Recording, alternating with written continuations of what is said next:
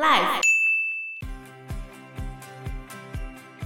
大臣们都希望克里斯蒂安在结婚之后就会精神恢复正常，哪有可能？克里斯蒂安就公开的表示说，最近不流行爱自己的太太，所以他没有办法爱卡罗琳，他就对卡罗琳完全不闻不问，而且他甚至不愿意跟妻子同房。Hello，大家好，我是 Joe，我是 Fana，我是 Anna。达文西花了三十三个月研究食物之后，他就可能暂时满足了，就跟那个什么人本教育基金会就说：“哎，你就让他玩，玩到他不想玩就好。”结果他这一次真的玩到不太想玩，他就跑去做别的事情。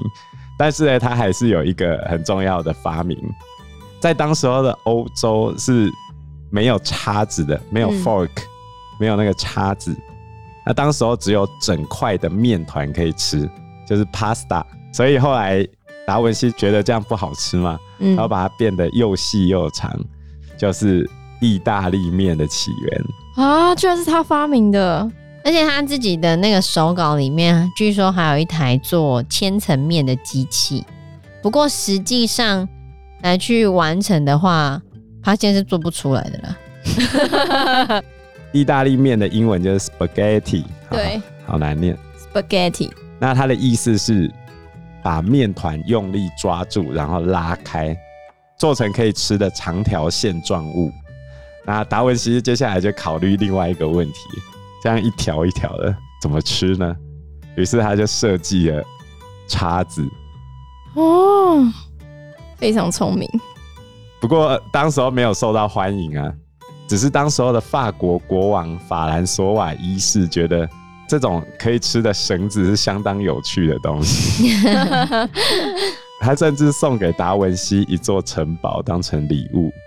就因为他发明了意大利面吗？对啊，可以吃的绳子。所以达文西最后三年就是在法国国王法兰索瓦一世这边度过了他的余生。最后三年啊，那他是病死的吗？一五一九年，他是因为生病然后往生的哦，就年纪大了。他其实那时候算活到蛮久，活了六十几岁啊。以那个 十五、十六世纪，算已经高寿了啦。嗯，活了六十七岁吧，我记得。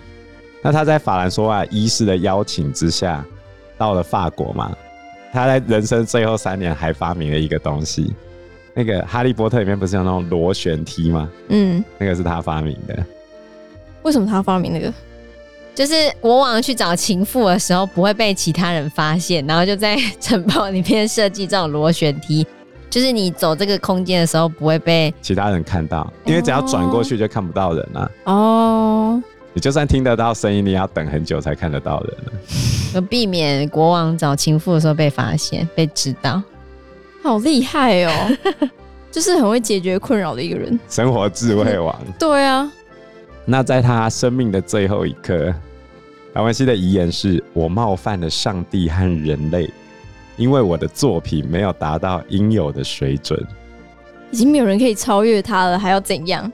这就是天才，谦逊的天才，真的，在知识面前的谦逊嘛。希望我以后有机会教到这种人。牛顿的遗言也非常谦逊呢。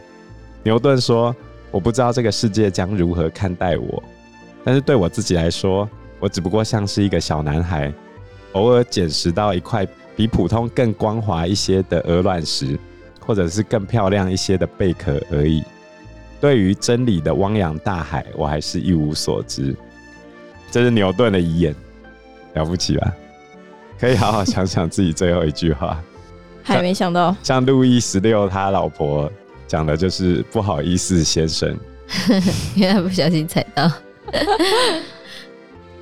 那我们接下来要来提的故事呢，是后来有翻拍成电影，叫做《皇家风流史》的这个故事。那它的故事背景呢，是来自于丹麦。对，丹麦呢是安徒生童话的背景，嗯，因为安徒生就是丹麦人。那安徒生童话就是有那个人鱼公主嘛，丑小鸭，还有卖火柴的小女孩，卖女孩的小火柴。对，我都会跟学生讲说，卖女孩的小火柴，他们就开始 有没有要买小女孩？之前不是有一个写多写多写多，他专门画漫画，对，然后他就画那个卖女孩的小火柴啊。而且呢，丹麦其实在全世界最幸福的国家中一直名列前茅，然后在二零一三世界幸福报告书中也是。最幸福的国家第一名，丹麦就北欧国家嘛，嗯，然后他们是以他们的福利和教育政策受到国民的爱戴。不过，丹麦其实在十七、十八世纪的时候还没有进入启蒙时代，那时候还是比较陈旧的思想的。他们是在十八世纪的时候才开始一些福利和改革。那这些社会福利跟改革到底是由谁促成的呢？其实是一个国王的主治医生。然后这后面还有一个绯闻故事，就是跨越禁忌、扭转国家命运的爱情。诶、欸，可以这么说。那这个改革的国王呢，他是在一七四九年一月的时候出生的，他名字叫做克里斯蒂安。那他身为继承人出生之后，就集大家的期待于一身。小时候，克里斯蒂安非常的聪明，而且才华洋溢，所有人都希望他可以成为一个伟大的国王。但是呢，就是可能大家给他太大的压力，而且据说教养他的人会非常凶狠的教克里斯蒂安，就是。加诸在那种男性上面的那些期待太严重，嗯，所以克里斯蒂安就变得有点神经质，甚至开始出现精神疾病的症状。长大之后呢，他就开始酗酒，所以他长大之后就被精神疾病跟酒精中毒产生。克里斯蒂安他的爸爸从小就对他不是很关心，然后克里斯蒂安的妈妈在他三岁的时候就过世了。爸爸呢，又娶了一个新的老婆。好，虽然这个后母并没有虐待克里斯蒂安，但是后母也生了自己的孩子。后母就很希望自己的孩子可以取代克里斯蒂安，变成王位的继承人。哦，啊，虽然没有虐待他，可是也没有给予应有的母爱，就对了。怎么可能给他？这个继母真的很难。对啊，尤其是当继母生了自己的小孩之后。没生自己的小孩的时候，可能还会对他不错。可是生了自己的小孩，你觉得蛮难的啦。嗯，视如己出不是一件容易的事哎。所以克里斯蒂安主要是被一个叫做雷凡特洛公爵教育的。然后这个雷凡特洛公爵就是蛮冷酷无情的，对克里斯蒂安并不是很好，常常会对他非常的凶。所以克里斯蒂安小时候就被吓破胆了，常常就会。倒在地上口吐白沫，这样子被吓到这样子，对啊，你看一个王位继承人被吓到这样子，也太……所以这就是童年阴影会映射到成年之后的一些行为表现。嗯，对，所以后来克里斯蒂安他就对于男性会产生一些执着，他就会偏执，认为他自己应该要有男子气概，要显现出男子汉的这个状态，他就会有这种偏执的情况。然后长大之后，他就变得怪怪的，因为刚刚讲他就有精神疾病嘛。他会做什么事情呢？他会带着朋友，拿着装着尖刺的棒子，就是狼牙棒吧，走去街上殴打行人，砸毁商店，还会过度自慰。那那个年代的人认为自慰是个可怕的举动，会耗损生命。所以皇家御医们都非常的担心克里斯蒂安这样会早死，因为觉得会耗损生命嘛。然后也试图阻止他，可是没有任何作用，因为克里斯蒂安还是会一直这样子做。然后在克里斯蒂安十七岁的时候，他的爸爸就死掉了，他就登上了王位，就当上国王了嘛。当上国王之后，就准备娶亲了。他娶的老婆是英国的一个公主，叫做卡罗琳马蒂尔德，反正就娶了一个英国的公主。这个卡罗琳呢，她在英国其实是备受宠爱长大的。那克里斯蒂安其实也长得很帅。卡罗琳本来想着说，她如果嫁给克里斯蒂安的话，应该可以过着幸福快乐的日子，嫁给一个大帅哥。对，结果没想到克里斯蒂安就怪怪的啊。她抵达丹麦，嫁给克里斯蒂安之后，发现她的丈夫根本就有神经病，而且她的丈夫很讨厌，就是后母，很讨厌她的婆婆嘛。嗯、大臣们都希望克里斯蒂安在结婚之后就会精神恢复正常，哪有可能？对啊，哪有可能？嗯，但是克里斯蒂安就公开的表示说，最近不流行爱自己的太太，所以他没有办法爱卡罗琳。他就对卡罗琳完全不闻不问，而且他甚至不愿意跟这个娶进来的妻子同房，而一直在妓女村那边流连忘返，就一直找外面的妓女。后来大臣们就很担心嘛，就想说这样怎么办？就生不出继承人呢、而且他最疯的地方是公开在所有人面前讲我不爱我自己的老婆，因为她不够时髦。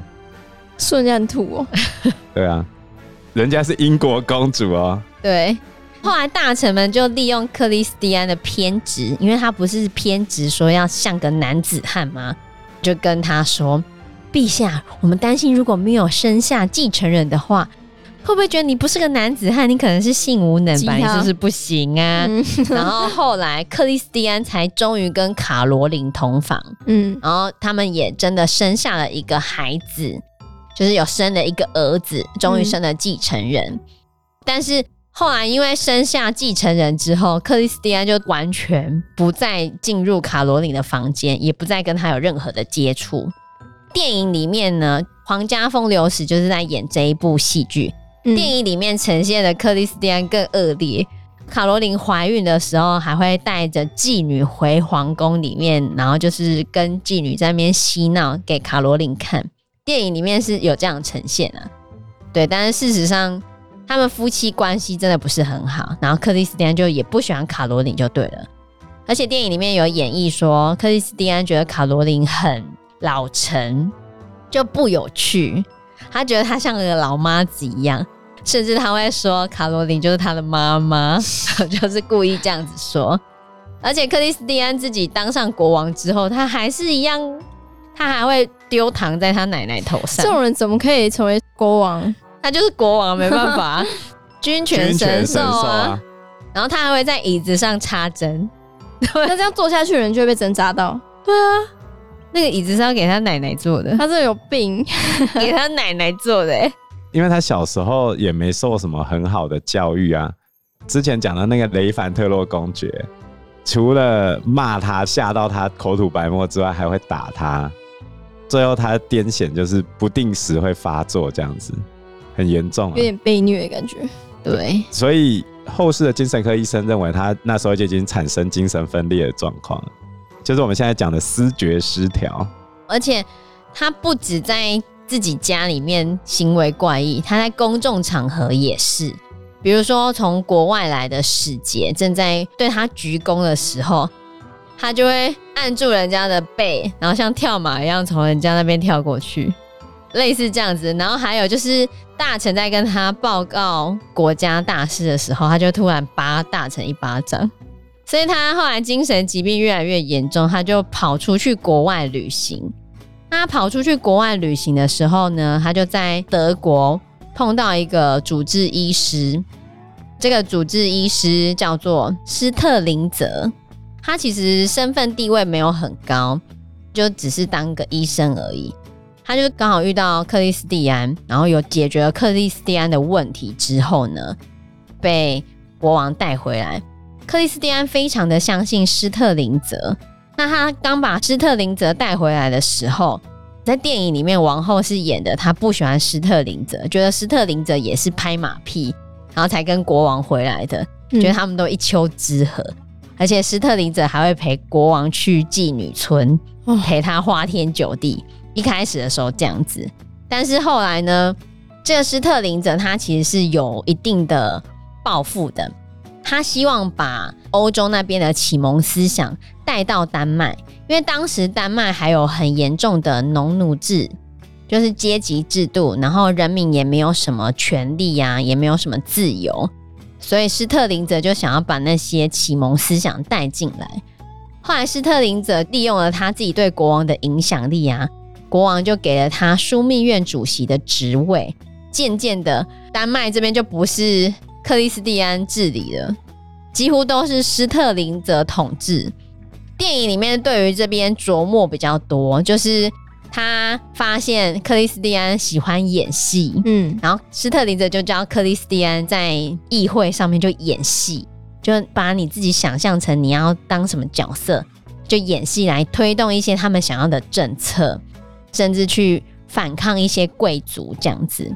真的就成功了，然后那一段时间很多政策都是斯特林泽说要做什么，嗯，然后斯特林泽写了那些政策推行的公文，国王看都不看就直接盖章，就这样子。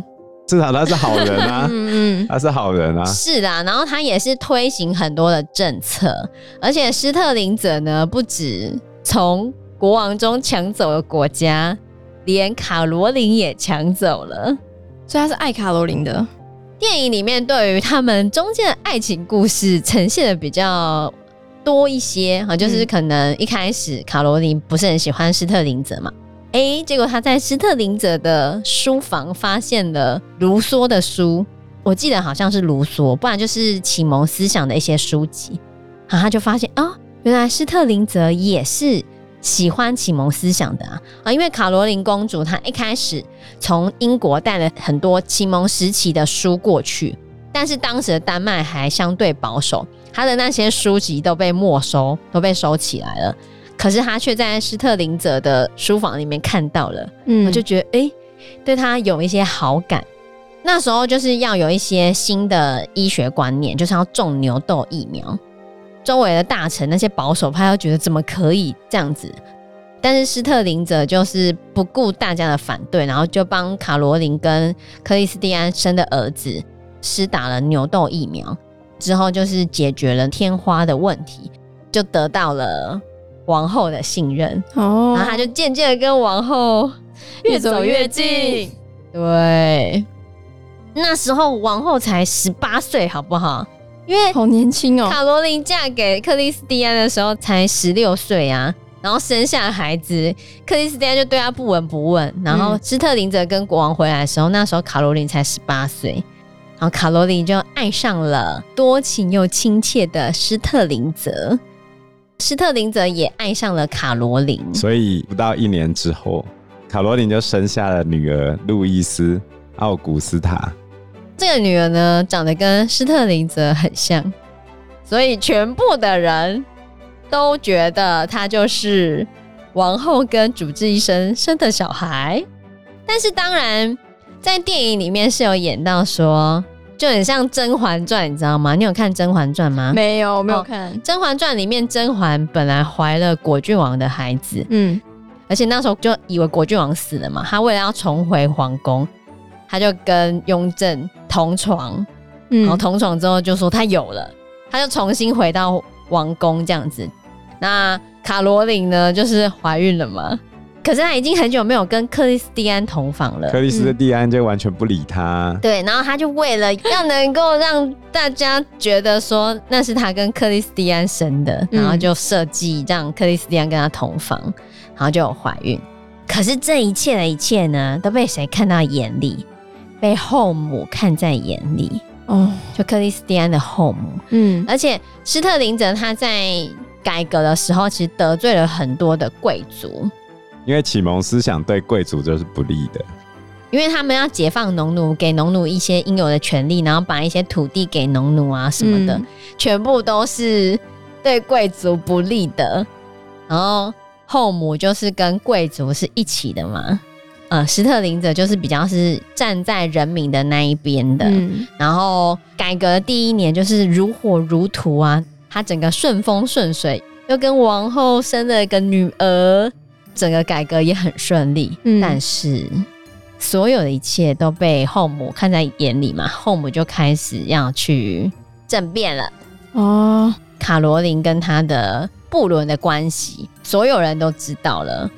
虽然克里斯蒂安对于这个情况好像不是很在意，因为克里斯蒂安真的觉得主治医师是他很好的朋友，嗯，但同样在这个时候，施特林泽的那个改革有一些太激进了，他在短短一两年之间就实施了上千件的改革，戊戌变法更快，好不好？百日。对，可是几千件的改革，那有一些很具代表性的政策，像他废除了拷问、强制劳动、言论管制，取消了贵族的特惠或者是特权，缩减了一些不必要的税金，然后禁止在丹麦的殖民地上进行奴隶的买卖，然后禁止收取贿赂，还有改革大学，重新整顿军队。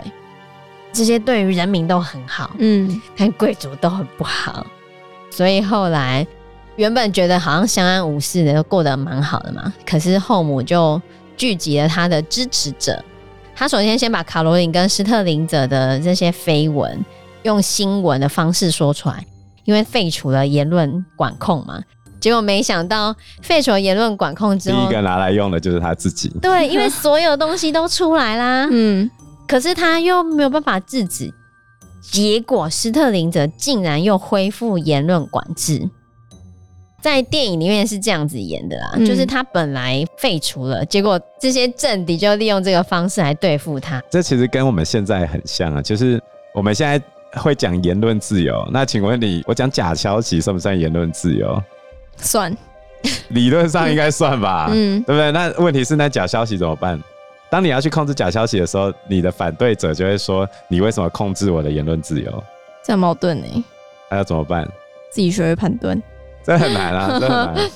对啊，所以后来克里斯蒂安的后母就聚集了他的支持者，就是那些权力被砍的那些贵族们，闯入克里斯蒂安的寝宫。可是克里斯蒂安本来情绪就很不稳定，然后突如其来的骚动吓得他惊慌失措，连。旁边人跟他讲什么，他都没有认真的听清楚，然后就照着人们的指示，在要逮捕卡罗琳和斯特林者的文件上签名。卡罗琳跟斯特林泽就被带走了嘛。电影里面是演说，原本克里斯蒂安只是要把斯特林泽抓起来，后来要特赦他，可是还来不及特赦他的时候呢，斯特林泽就被杀掉，提前抓去杀掉了。电影里面。只是演斯特林泽是被斩首，嗯，但是事实上非常的惨，他被五马分尸，哎，车裂刑啊！而且电影里面演的，我觉得很就是蛮惨的，因为施特林泽他其实是在为人民付出的嘛，可是他到最后要上刑场的时候，民众只知道国王的主治医师。跟王后有一腿，他们不伦，然后王后还生了他的女儿，他们怎么可以这样子？然后就开始拿各种东西丢他，觉得他怎么可以这么不应该，骂他，吐他口水这样子。然后斯特林泽就跟那些人民讲说：“我是跟你们站在一起的，我是跟你们站在一起的。”没有人会相信他，没有人会相信他，因为大家都只想要看八卦。对啊，所以斯特林泽就。死了，所以你就看我们现在台面上的政治人物啊，即使他真的传绯闻，或者他真的做了什么坏事，我都会想着他也许不是这个样子吧，因为其实很多东西都会被扭曲掉。嗯，我举一个例子，像我们学校之前有遇到国培案，然后那个学生明明没有受伤，也没怎样，可是他就可以出来指控老师啊，然后最后和解，老师也要给钱了。或者是我同事拿薄薄的作业本拍了同学的头一下，然后同学就回去跟家长讲说，老师暴打我，那你怎么解释？当然你可以有目击证人，然后代替你解释。嗯、可是如果这一件事情上了媒体之后，就完全扭曲掉了。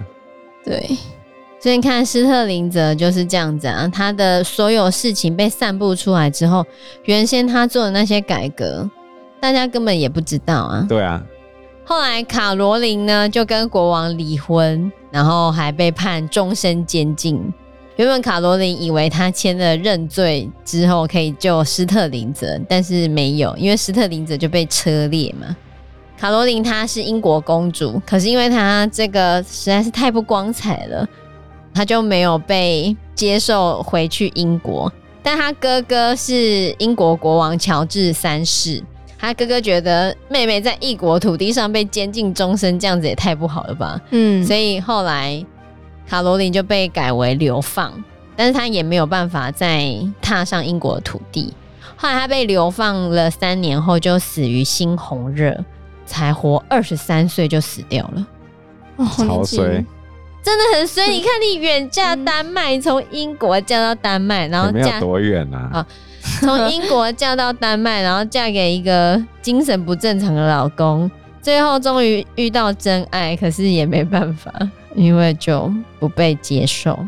本来在那个阶段就不可能啦。嗯，对。卡罗琳的最后三年，她大多数的时间是在帮助贫困的儿童跟孤儿。那在最后的这三年里面，因为她被判流放嘛，所以她必须要放弃对自己两个小孩的监护权，所以就看不到自己的小孩。哦，然后最后死掉，好可怜呐、啊。对啊，不过后来卡罗琳的儿子。就是当上国王之后，他有重新回去推动当时斯特林则推行的那些政策，就对了。嗯，然后后来丹麦就变成当时相对进步的国家。不过克里斯蒂安自己本人倒是活蛮久了，从刚才这个卡罗琳死掉之后的这个时间开始算的话，他又多活了三十几年。他最后一直到五十九岁才往生。对，那这部电影里面的那个女主角是艾莉西亚·维坎德。嗯，她后来不是有演那个吗？新的那个罗拉，古墓奇兵。对啊，是不是还没上映啊？有上映了，有上映了，哦，但是可能票房没有，票房没有很好，因为之前安吉丽娜·裘丽的那个版本太深植人心了。哦，哦，然后那个演斯特林者就是新版的那个怪兽与他们的产地。取代强尼戴普之后的那个麦兹米克森，就是演葛林戴华德的那一个，本来是强尼戴普演的嘛，嗯，后来换成麦兹米克森，OK，就是也是大咖。不过这一部的剧情在演技上是比较平淡一点点的，但是还是蛮值得一看的，算是有贴近事实的，所以这就是皇家风流史，国王。嗯国王的太太和他的主治医师，就是里面还有一些琢磨，就是国王其实很想要有个朋友，然后斯特林则终于是他的朋友，嗯，可是这个朋友又跟他的妻子在一起，那他到底要怎么办呢？可是他讨厌他的妻子啊，嗯，对啊，这样不是很好吗？就妻子有一个有一个人陪这样，所以他没有在意啊，对啊，嗯、他们算是开放式的关系啊，有点像是吧。可是电影里面是有演到说，克里斯蒂安知道施特林泽跟王后在一起的时候，其实蛮生气的，就觉得他被他们两个人背叛的感觉。但是施特林泽就威胁他说：“难道你想变回自己一个人吗？哦、觉得你想要失去朋友吗？”之类的。然后他就觉得他不要一个人，对，然后他只好接受。嗯、可是他本来精神状况就不稳定嘛，所以才会被政变的贵族们就是。吓到直接就随意的签了那些 逮捕的文件。嗯，克里斯蒂安的智商就、嗯、不是智商啊，就是他精神状况就也有可能是智商的问题啊，就是他 也有人认为他是弱智啊。哦，真的、啊，我觉得精神有状况的成分比较大。比如说他之前还打造一个刑具架，可以把自己绑在上面。你知道他干嘛吗？要干嘛？叫别人打他啊。被虐狂啊！嗯，那他是 M 属性哎。关于他有很多十八禁的传闻啊，所以 有兴趣的听众朋友可以自己再去找相关的资料，因为我们不是深夜节目，不能讲得太明白。OK，对对啊。好，那这本书你没听过的世界史还有很多的故事，我们会再挑选其中的几个故事来跟大家分享。那我们今天的节目就先到这个地方喽，谢谢大家，谢谢大家，拜拜，拜拜。